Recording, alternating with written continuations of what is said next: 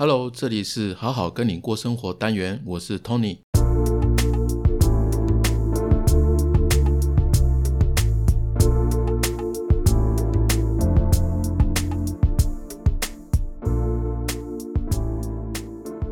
中秋节过完啦，大家有出去玩吗？今天为什么要讲这个主题呢？因为是我老婆要我讲的。为什么呢？因为我们在追一个大陆剧，叫《安家》，它是孙俪演的。然后他是演房仲的故事，有一集呢，就是孙俪的客户，她是妇产科的女医师龚培培，那她生了两个小孩，跟公婆一起住，因为跟公婆一起住嘛，然后两代的这个教养方式啊就起冲突，然后差一点要闹到要离婚。当在看这一集的时候，我老婆就说：“哎哎哎，你可以讲这一集。”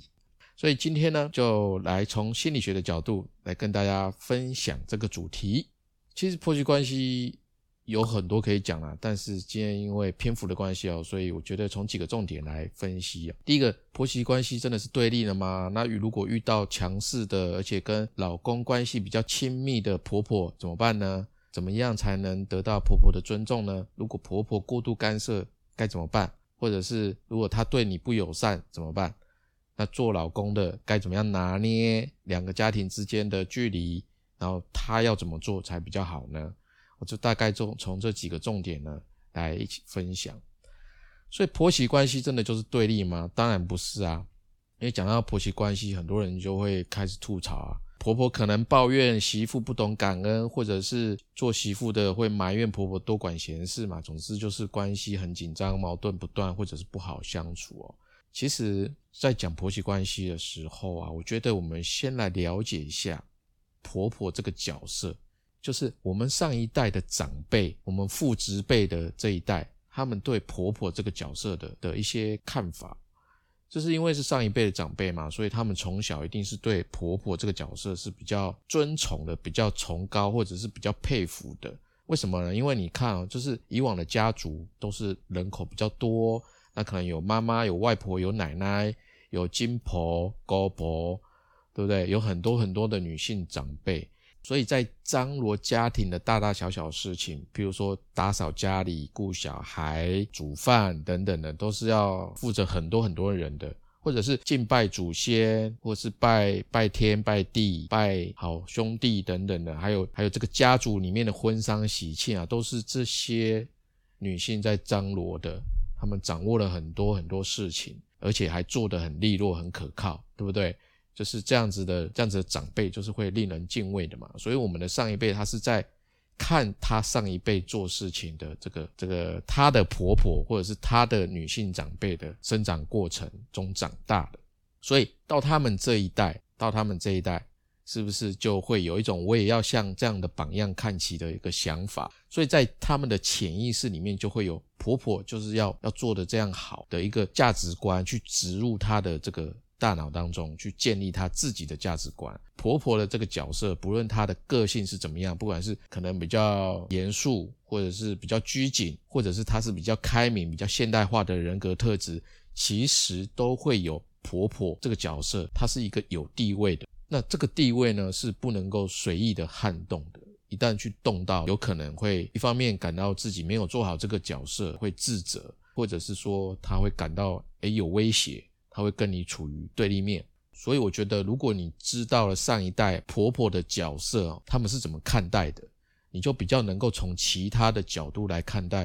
婆媳的关系问题到底出在哪里，然后该怎么样处理。那讲到婆媳关系，其实大部分的问题哦，其实都出在婆婆和儿子的关系太过于紧密。为什么呢？简单来说。就是儿子跟妈妈的关系呢，是处于一种混沌共生的一种状态，或者说你可以把它说成是成人关系的一种分离焦虑。那这个是心理学家玛格丽特·马勒所提出的。诶，马勒他是一名儿童精神分析师哦，然后他透过大量的这个母婴观察，对三岁以内的婴儿的心理发育过程哦，去进行一个创新性的描述。然后为心理发育还有客体关系研究呢，做出很重要很重要的贡献。那马勒呢，他把六个月前的婴儿期呢，叫做成正常的共生时期。什么意思呢？就是对六个月的这个 baby 来讲，他是需要妈妈无微不至的照顾啊，这是很正常，也是必须的。但是六个月之后的发展哦，其实是开始进入到个体分离的一个新的时期。但是如果应该个体分离的这个时期哦，就是母婴关系还是停留在共生时期的话，那它就是一种混沌共生。简单讲是这个样子啊。那如果有兴趣的话，大家可以去查这个心理学家玛格丽特·马勒，你就会看到很多关于这方面的一些文献。好，婆媳关系紧张哦，有一个。很重要的原因就是婆婆对儿子的过度关心。那因为过度关心，就是一方面让儿子无法成长嘛，让他变成长不大的小孩。然后另外一方面呢，还会增强妈妈的这个控制欲。所以婆婆跟儿子的混沌共生，不仅仅是儿子无法独立，那婆婆也没有在心理上面做好跟儿子要分开的这个这个建设。他还是会过度的，因为还会加重哦，过度的依赖彼此，然后让这两个人的关系变得比较粘稠，就是粘在一起，然后会出现越界的行为。也因为婆婆跟儿子处在这样的状态，然后现在有新的角色进来，就是媳妇，就会引发这个权力斗争。婆媳关系紧张的这个焦点就是在这里，这个权力斗争。因为当婆婆跟儿子的关系呢过于紧密嘛，那婆婆就会。有新角色加入的时候，婆婆就会不自觉的跟媳妇去竞争自己的宝贝儿子嘛，因为她要找回原来的那一种存在感，所以她就会产生权力斗争。所以从心理学的角度来看，在婆婆的眼里哦，儿子的家就是我的家，儿子应该爱我，应该听我的。但是在媳妇的眼里不是这样啊，就是这是我家，我才是这个家的唯一的女女主人嘛，老公更应该爱我。所以啊，如果你在结婚前没有弄清楚自己的老公是不是跟婆婆处于混沌共生的状态哦，你在婚后就绝对很容易发生婆媳问题，甚至还没结婚就会有这样的问题。当然，也有很多人他是在婚后才发现婆婆跟儿子的关系是这种混沌共生的状态，因为婚前你跟婆婆的相处时间实在太短，那一直处于那种两人关系，那这样子下去的结婚哈。风险就会很高，所以就我自己的经验啊，我周遭的一些女生哦，她们都很聪明，她们就一定会在婚前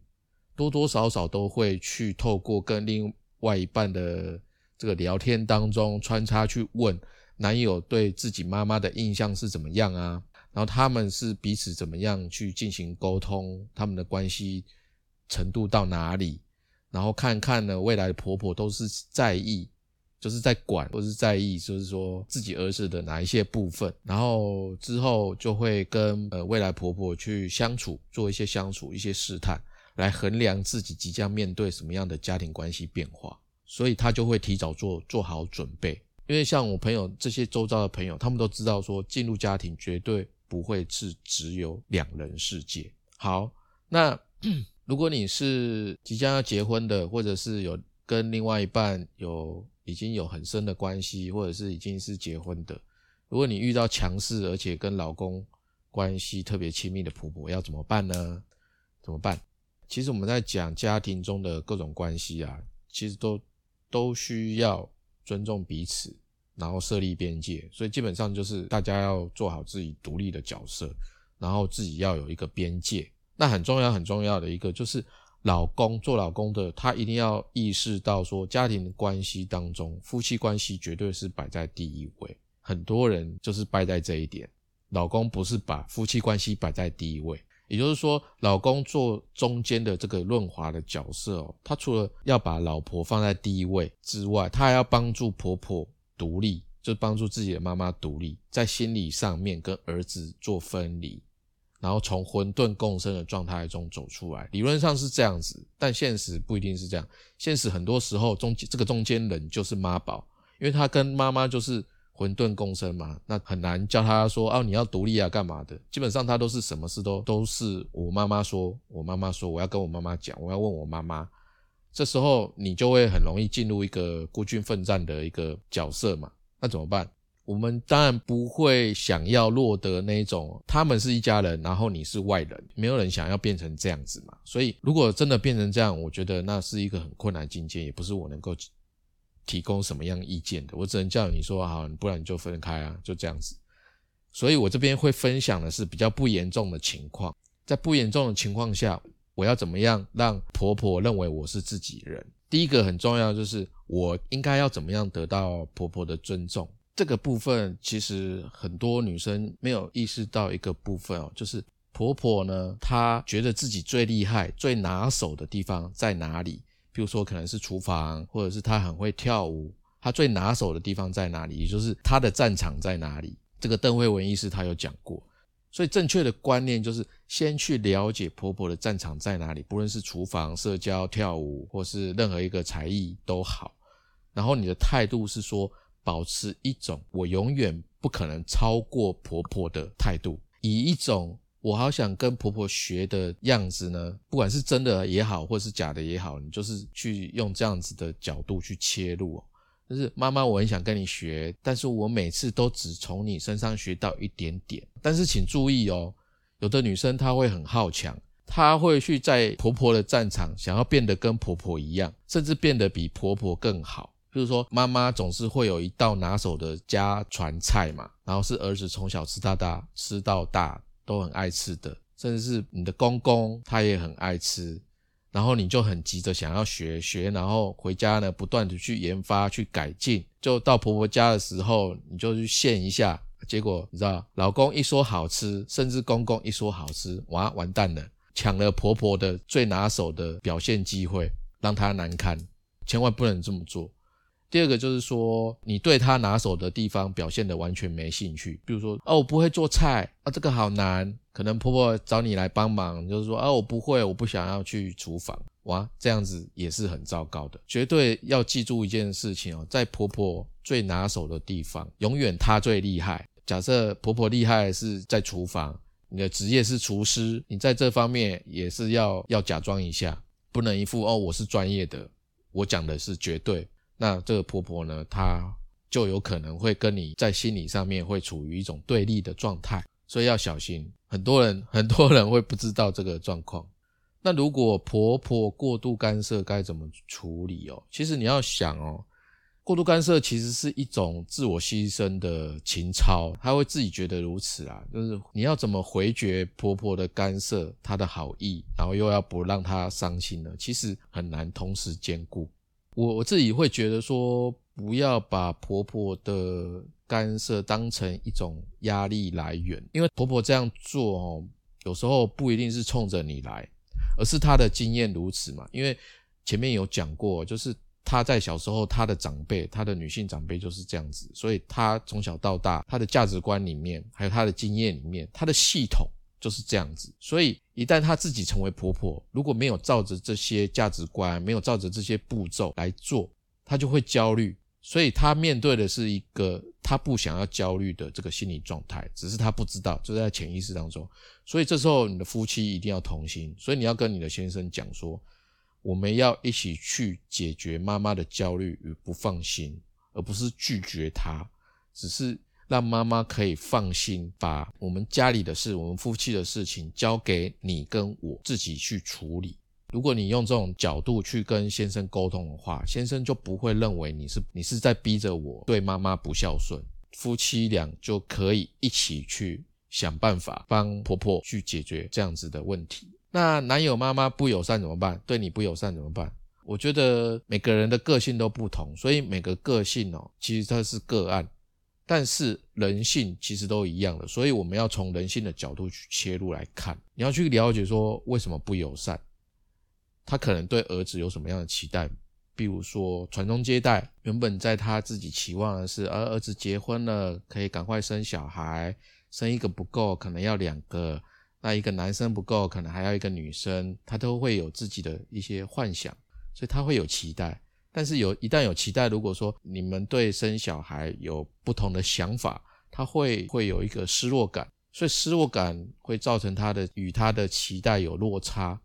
他就会不断的想要去提醒，希望你们可以满足这个部分。那这样子的过程就是一种刷存在感的过程嘛。所以如果你去了解说，呃，婆婆她其实有什么样的期待在，然后她的失落感在哪里，她为什么一直在刷存在感？相对的，你就可以比较比较体谅婆婆为什么要一直这个样子，对你比较用逼的方式，或是抱怨的方式来表达。那婆媳婆媳哦，其实不是只是婆婆跟媳妇，丈夫应该要怎么样去拿捏两个家庭之间的距离哦？我自己觉得做老公的这个角色才是最重要的。有时候只要他自己出来讲一些什么话，通常就不会有什么样的问题。人家说一山能容二虎，但是这两只老虎是谁？你心里想到的会是谁？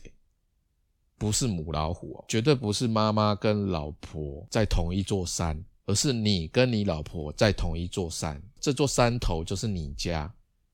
很多婆媳问题就是一座山里面两只母老虎，然后互相争斗。你看，假设如果你自己新组建一个家庭，那它会有相关的问题，比如说房子要怎么装修，孩子要怎么养等等的。那这个是你自己的山头，那这是你跟你妻子住的地方，那你们是很重要的一个夫妻的一个系统，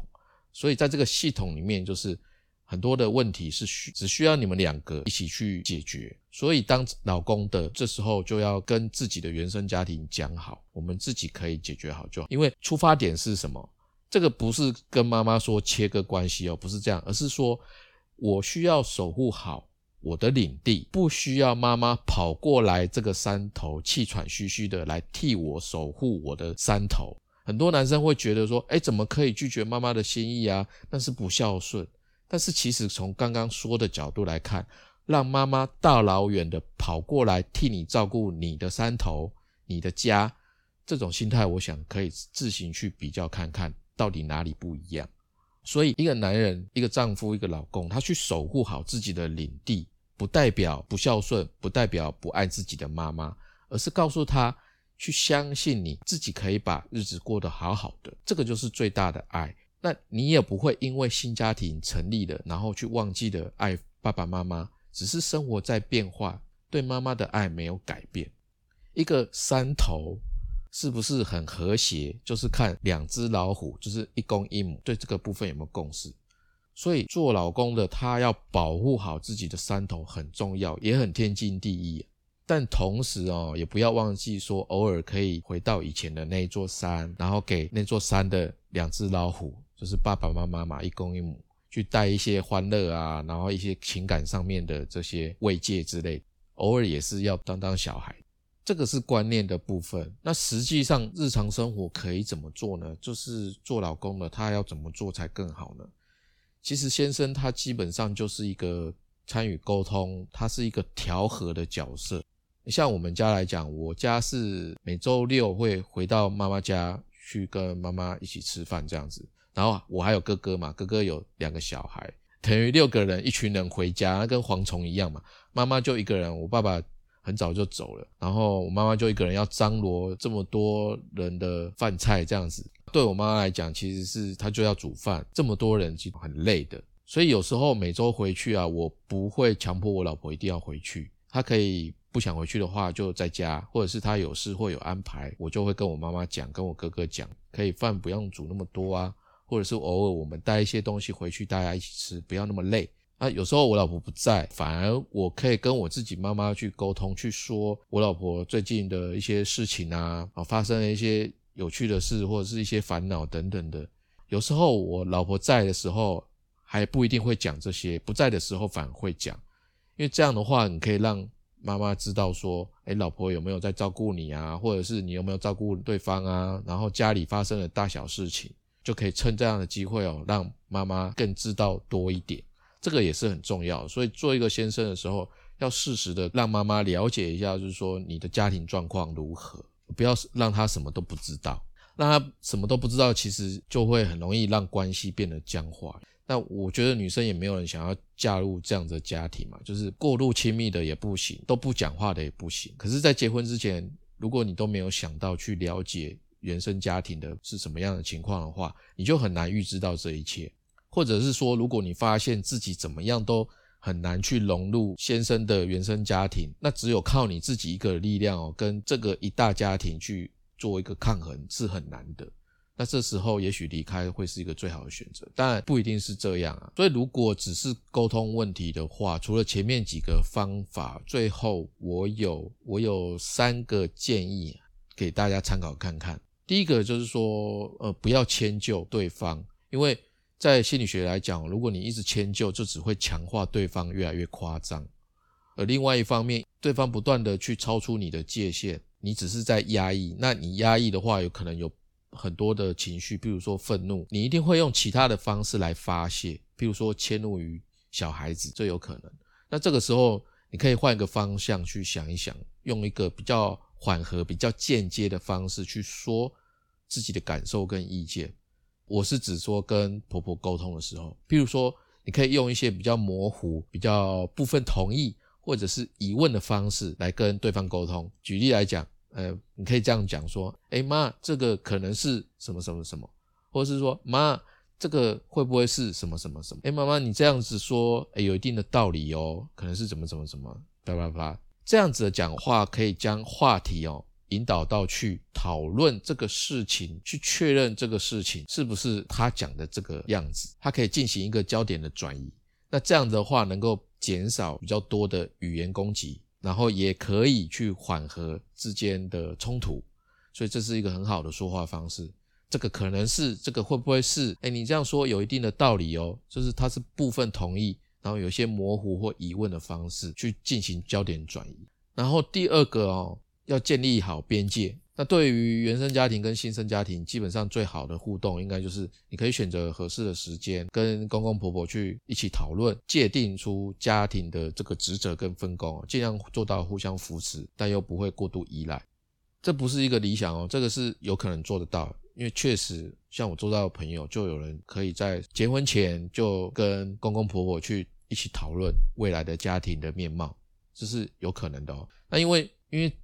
当你这么做的时候，基本上就是你会跟原生家庭去建立一个比较清晰的边界。那同时你在经济跟生活上也减少了对原生家庭的依赖嘛。而且现在小家庭崛起，不跟婆家住是一个基本常态。很多人会觉得说啊，分开住不就解决问题了吗？对，没有错，分开住是代表着原生家庭跟新生家庭的一个界限嘛。但是也有别的状况啊，比如说房子是婆婆家出钱买的，或者你们是住住透天，住楼上楼下隔壁，那怎么办？这个就是很现实的问题啊，也是很多家庭面对的问题。所以看能不能有这样的机会啊，去讨论家庭的职责跟分工，这是很重要的事情。所以很多人会说啊，结婚只是一张纸哦，这是我觉得啦，是很不成熟的说法。基本上会说这种话的人。他是比较倾向于原生家庭多一个人进来，对于建立新的家庭，他是比较没有概念的。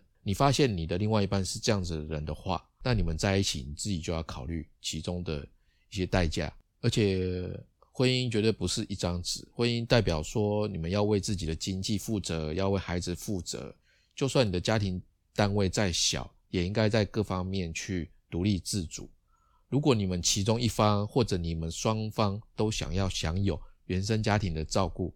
那你就要有本事去面对相对而来的代价，譬如说被要求或者是被管、被管理的这个代价。好，这是第二个。那第三个就是我觉得很好的一个建议，就是去拉拢其他的家庭成员。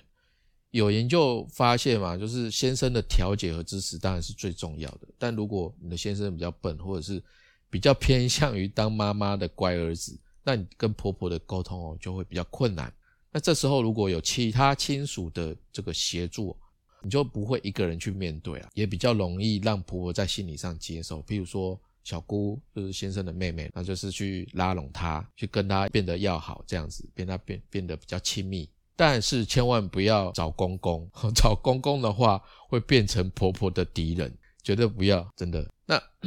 所以我觉得家庭问题其实很复杂啦，所以很多看起来或者是讲的很容易的这些道理哦，其实到实际生活上面去落实，它的确有难处。只是我觉得婆媳对立哦，它是一种刻板的印象。如果一直这样想哦，反而会让你对婆婆不自觉的有所防备，好像真的会发生互相争宠的样子。那其实，如果你一直这样想的话，很容易让自己陷入一种就是之前有说的自我实现的预言，一直想就会一直成真，一定要小心。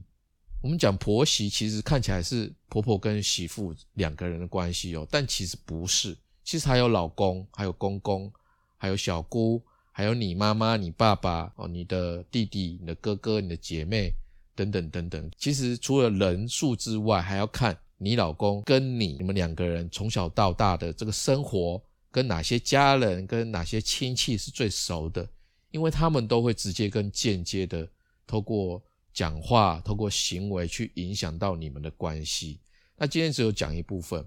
那网络上也有这个心理师，他去分享自己是如何亲身经历婆媳问题的文章，我到时候会贴出来给大家分享。如果你有这方面的困扰呢，希望这一集对你有帮助。